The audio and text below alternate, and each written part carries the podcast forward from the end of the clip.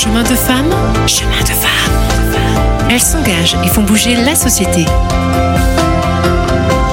Suivez-les avec Colline Erliman.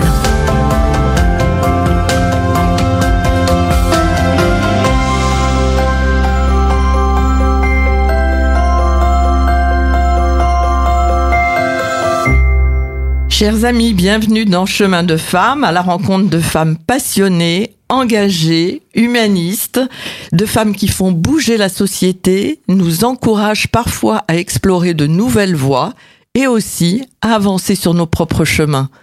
Aujourd'hui, j'ai le grand plaisir de recevoir Latifa Chai. Alors, vous êtes actuellement consultante en développement et stratégie dans votre ville natale de Romans. Vous êtes formatrice à la citoyenneté et il y a deux ans, à l'âge, est-ce qu'on peut le dire, sûr. de 36 ans, vous avez déjà publié un livre autobiographique intitulé Sois une femme, ma fille. Vous y parlez avec intensité et sensibilité de votre parcours, notamment en politique, fait d'engagement et d'embûches, on imagine. Absolument. Bonjour Latifa. Bonjour Colline, bonjour à vos audi- auditeurs et auditrices. Merci d'être avec nous. Alors, vous, il y a une phrase que vous citez dans, dans le livre, j'ai commencé par ça, il n'y a pas de hasard, il n'y a que des rendez-vous. Alors, je me suis demandé, est-ce que, enfin, tout a commencé très vite dans votre vie, est-ce que ce qui vous est arrivé en CM1, dont vous allez peut-être nous parler, euh, a été un, rendez-vous, un rendez-vous douloureux et un déclencheur de votre euh, engagement? Euh, c'est vrai que c'est l'un des premiers événements dont je parle dans mon livre, comme vous l'avez dit, Soit une femme, ma fille. Et effectivement, je pense que ça a été un moment assez révélateur, à la fois dans la difficulté qu'il a représenté pour moi quand j'étais jeune, quand j'y ai repensé en étant euh, adulte. Et je pense que oui, il a été un rendez-vous important qui a, d'une certaine façon, conditionné aussi mon engagement. Alors, c'est quoi cet événement Peut-être? En dire C'est un mot, un- qu'on comprenne. En un mot, c'est c'est la, la découverte sur les bancs de l'école de la République du racisme par une enseignante qui a mis en évidence une différence qu'il y avait entre moi et le reste de la classe.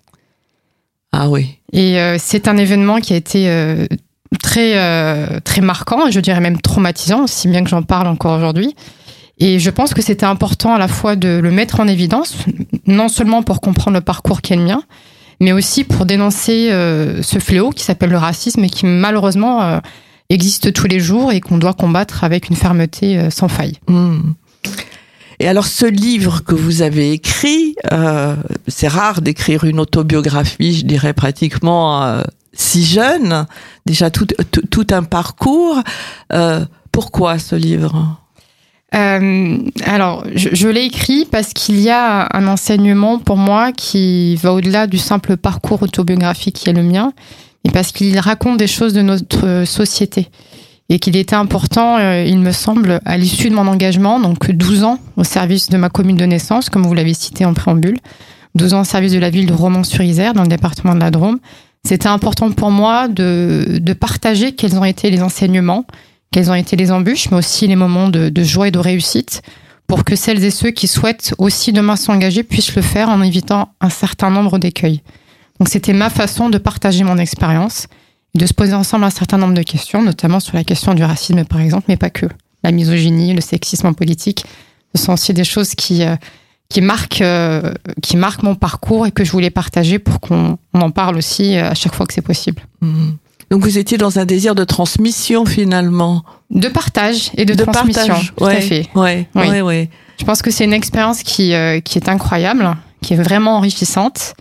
Euh, il y a beaucoup de choses à partager et je voulais le faire de cette façon-là, sous la forme d'un récit, comme on est en train de le faire en ce moment avec vous.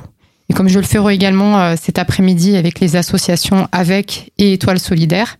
C'était vraiment le but, euh, le but recherché, créer des bulles de dialogue, de discussion, pour qu'on puisse euh, ensemble partager des enseignements, se poser les bonnes questions et regarder ensemble vers l'avenir pour améliorer ce qui, ce qui peut l'être. Et peut-être vous l'avez fait de cette façon-là parce que d'après ce que j'ai j'ai compris, vous avez un amour des mots. euh, Oui. Il y a de la poésie aussi dans votre livre. Il y a vraiment, euh, euh, vous nous touchez au cœur souvent. Enfin, merci de le souligner. J'ai un attachement particulier aux mots et je crois que aussi longtemps que je me souvienne, j'ai toujours eu cet attachement et j'ai toujours un peu griffonné de partout. Et euh, c'est vrai qu'avec un petit peu de recul, je me dis que c'était la forme la plus évidente à mes yeux de pouvoir le faire sous cette forme-là, mhm. et, euh, et, qui amène à la forme suivante qui est celle du dialogue en réalité. Et je pense que c'est une bonne façon aussi de peut-être d'appréhender ce monde qui est un peu difficile, celui de la politique, de prendre le temps, de le faire avec des mots euh, un peu différents, et puis de, de, remettre ça dans un contexte, celui d'une jeune femme qui s'aventure dans un monde un peu difficile, un peu obscur et de suivre avec moi un petit peu les, les petites péripéties, les petites anecdotes qui, qui m'arrivent. Et mmh. euh, je pense que mes lecteurs et mes lectrices, notamment, quand euh, elles me lisent, elles se retrouvent beaucoup dans ce que j'ai pu vivre. Et c'est cette proximité-là aussi que je recherchais euh, en partageant mon expérience. Mmh. Quelles, sont les, quelles sont les réactions, justement, de vos lecteurs et de vos lectrices? Bah, Très souvent, c'est qu'on me dit, finalement, ce que vous avez écrit, on aurait pu l'écrire nous aussi. Et cette proximité-là, c'est ce que je recherchais. Des personnes euh, peut-être qu'on entend un petit peu moins, notamment euh, dans le milieu de la politique, des femmes et des hommes euh, assez simples qu'on n'entend pas forcément et qui se disent bah oui finalement ce que tu as vécu on aurait pu le vivre nous aussi on aurait pu il aurait pu nous arriver ce qui t'est arrivé mm. et qu'ils se sentent représentés qu'ils sentent que leur voix aussi est entendue euh, je pense que c'était vraiment quelque chose qui me tenait à cœur et que j'ai pu entendre et qui m'a énormément apporté. Mm. Qu'est-ce qui vous a marqué le plus, justement, dans, dans ces embûches? Je sais pas, c'est pas, pas toujours facile d'en parler, mais pour donner un exemple euh, concret des difficultés qu'on peut rencontrer et que peut rencontrer une jeune femme en politique. Alors, les difficultés, elles sont nombreuses et je les cite parce qu'il y avait pour moi euh, un, une exigence de, de, sincérité par rapport à ce que j'ai vécu.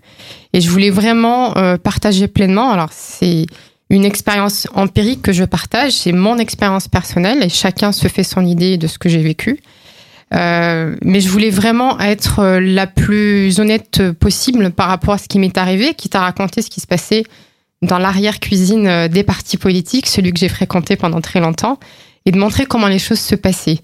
Alors, quand on est une jeune femme, quand on est d'origine immigrée, notamment d'origine marocaine, quand on est issu d'un quartier populaire, donc euh, d'origine modeste sociale, euh, quand on est une jeune femme, comme je l'ai dit, euh, de confession musulmane, supposée ou avérée. tout ça fait qu'à un moment donné, c'est peut-être un peu plus compliqué que par rapport à un profil, on va dire, plus attendu, plus classique, plus masculin, etc. Donc, ça crée effectivement des surprises. On n'est pas forcément là où on attend que je sois. Et c'est ce que je souhaitais partager et c'est vrai que ça a été des moments parfois extrêmement difficiles. Hein. J'en parle, je parle notamment d'une agression euh, sexuelle qui a été euh, très difficile à vivre et même à raconter. Et en même temps, euh, je le dis aussi, euh, c'est plutôt les rencontres, c'est plutôt ce que la politique a permis que j'avais envie de mettre en évidence en expliquant à quel point la politique est un levier du changement et qu'elle apporte un certain nombre de, de réponses aux défis qui sont les nôtres. C'était aussi ça, c'est de rappeler ce pourquoi la politique est faite et ce qu'elle permet quand on revient à sa lettre, euh, à son essence euh, et à son objectif premier, euh, faire société ensemble. On le, on, le ressent hein, dans, dans votre livre, on ressent beaucoup de, quelque part, de fraternité. Absolument. le troisième mot, notre devise, devise, républicaine qui est un peu laissée pour compte et qui est pourtant fondamentale, hein, donc liberté, égalité, fraternité. Et comme euh, j'aime bien le rappeler aussi, puisque je l'ai dit, je suis de confession musulmane, et la fraternité, qui est donc euh, le troisième, la troisième valeur de notre devise euh, républicaine, est aussi un devoir pour les musulmanes et les musulmans. J'y tiens énormément et j'essaye au maximum de lui être fidèle. Mmh. Et cette spiritualité, cette foi que vous portez, a été un atout dans votre persévérance en politique Incontestablement. C'est une force. C'est une force parce qu'elle permet de rappeler euh, à quel point les relations entre les hommes et les femmes sont fondamentales et qu'il faut les, les choyer. Et, euh, et, contrairement à ce qu'on peut penser, euh, c'est pas du tout une difficulté, même si on a essayé de l'utiliser euh, contre moi pendant les différentes périodes électorales qui, qui furent les miennes. Euh, comme vous l'avez dit, la spiritualité était pour moi quelque chose à la fois de central et une force qui m'a permis d'avancer même quand c'était dur. Eh ben, écoutez, euh, Latifa, avant de, de, reprendre sur votre parcours, on va écouter euh, un morceau de Sia, Unstoppable. On va en parler après. Aviva! I'll smile, I know what it takes to fool this town. I'll do it till the sun goes down and all through the night time. Oh oh yeah. I'll tell you what you wanna hear. Keep my sunglasses on while I shed a tear. It's never the right time. Yeah, yeah, yeah.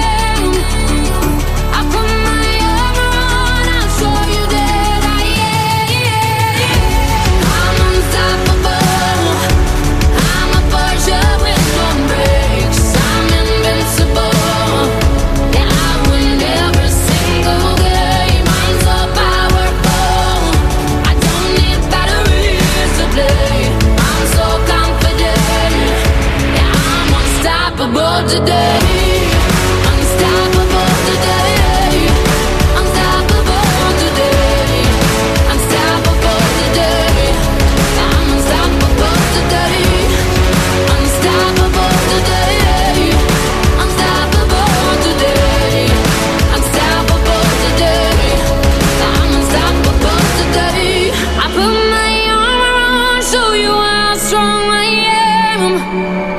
I put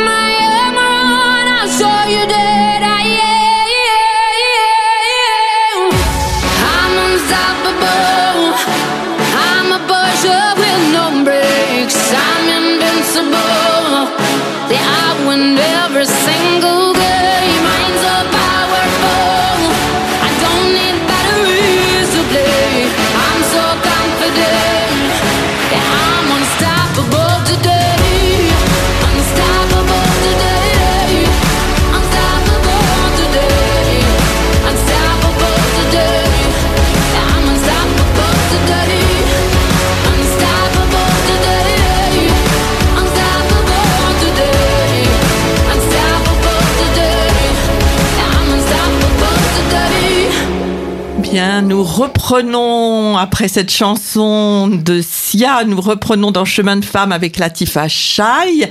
Alors Latifa, euh, cette chanson qui dit « Je suis invincible, vous pourrez pas m'arrêter », la raison de votre choix, on l'imagine, mais... Bah, avec vos mots.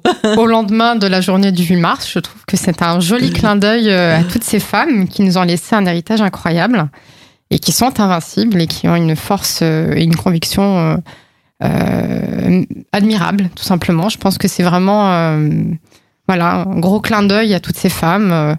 les plus les plus connues à celles qu'on imagine le moins et qui parfois partagent notre toit. Je, pour exemple, et pour modèle ma mère, qui est mon premier modèle de féminisme. Donc euh, c'est une façon de leur rendre hommage, même si on est le 9 mars aujourd'hui. je pense que c'était tous les jours de l'année. Je crois que ce message, euh, ce message euh, va, va, passer.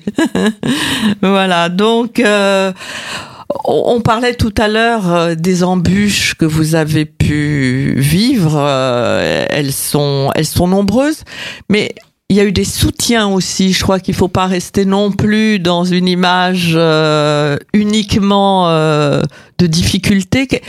Qu'est-ce qui vous a soutenu dans cette euh, il y a l'amour de votre famille, je sais, très important. Ça fait le, le, pilier sur lequel sur lequel, euh, duquel en fait j'ai pu vraiment euh, retirer un maximum d'énergie, ça a été effectivement le soutien sans faille de ma famille.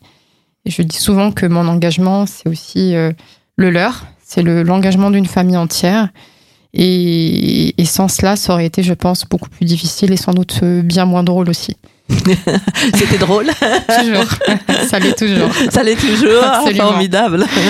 Et, euh, et, ensuite, et je pense que je l'ai dit tout à l'heure, mais vous faites bien de le souligner, il n'est pas question effectivement de, de peindre euh, un tableau euh, uniquement avec les éléments négatifs, même s'ils ont permis aussi de se poser des questions et de pouvoir avancer différemment. C'est d'abord et avant tout une aventure extraordinaire et merveilleuse qui, qui m'a permis de constater que la fraternité, que la solidarité, que l'engagement en faveur euh, des combats comme l'égalité, justement, sont euh, au cœur de, beaucoup d'actions politiques, notamment euh, celle à laquelle j'ai participé lorsque j'étais moi-même maire adjointe à la ville de Romans-sur-Isère. Et j'ai pu bénéficier du soutien de nombreuses personnes, notamment à l'époque le maire de Romans-sur-Isère, qui m'a énormément soutenu, notamment durant cette période euh, suite à cette agression où j'avais décidé de, d'arrêter la politique tout simplement. Il a été un soutien très fort à ce moment-là et m'a encouragé à continuer. Et c'est important de, de le rappeler. Euh, et alors, il y a son soutien à lui, il y a d'autres soutiens également. Je le dis pas, mais plus jeune, celui de mes enseignants, de personnalités aussi euh, en lien avec le monde de l'association, par exemple et puis euh, celui des amis, des hommes et des femmes qui, qui font aussi euh, la société, qui font la cité au quotidien euh, et qui nous poussent tout le temps à nous dépasser, à nous poser d'autres questions, à aller de l'avant, à regarder des choses un petit peu différemment. Je pense que ça c'est fondamental, c'est ça finalement la politique. Et c'est ce qui m'a très longtemps motivé, qui me motive aujourd'hui encore mais différemment. Oui, parce que vous avez arrêté, vous n'avez plus de mandat électoral, vous avez arrêté la politique euh, en termes euh, électoral. voilà, et voilà électoral et partisan. Et donc euh, ça n'a pas été trop dur parce qu'on voit on voit peu de personnes hein, qui qui arrêtent. Euh, oui c'est vrai comme vous l'aviez dit aussi au départ j'ai commencé très jeune j'avais 23 ans et, et aujourd'hui enfin même à 36 ans quand j'ai écrit mon livre j'avais déjà quasiment 12 ans d'expérience politique. Je pense que c'est énormément de temps consacré à l'engagement euh, aujourd'hui, il prend des formes différentes. Ce qu'on est en train de faire aujourd'hui avec vous, Colline, ou encore une fois cet après-midi, c'est une façon de faire de la politique différemment. Alors, euh, il n'y a plus effectivement d'étiquette ou de coloration politique, bien que je reste une femme politique de gauche. Mmh.